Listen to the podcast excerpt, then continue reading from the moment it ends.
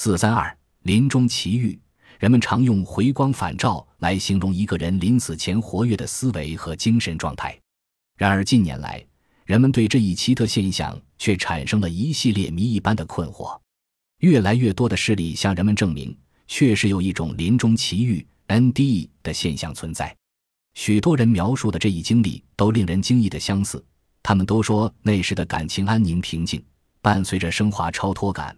飘逸进入一如隧道般黑暗空寂的所在，在那里，他们历历在目地回顾了人生，在一团辉煌的华光晕照中见到了死去的亲属，然后在亡人的指点下回到他们的身躯中。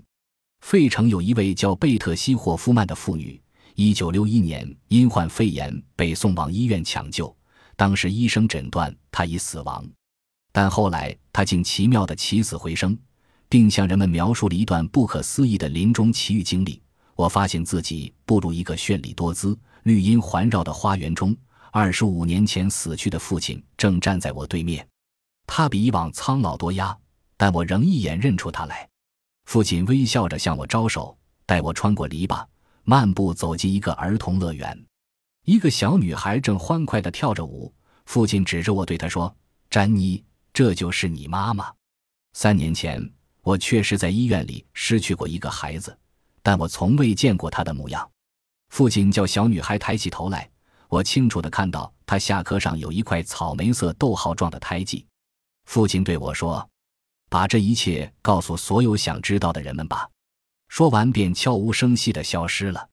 医生听完霍夫曼醒来后的这一叙述，显得十分激动，因为他还记得产科医院一护士曾对他说过有关胎儿脸上的胎记一事。霍夫曼简直不敢相信。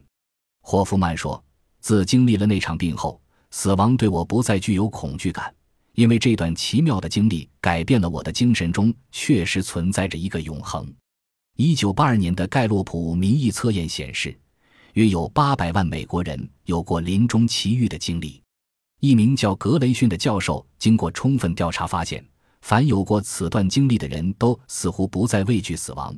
反而比以往更充满生机，不怕冒险和孤独，同时还具有一种超脱尘世的气质。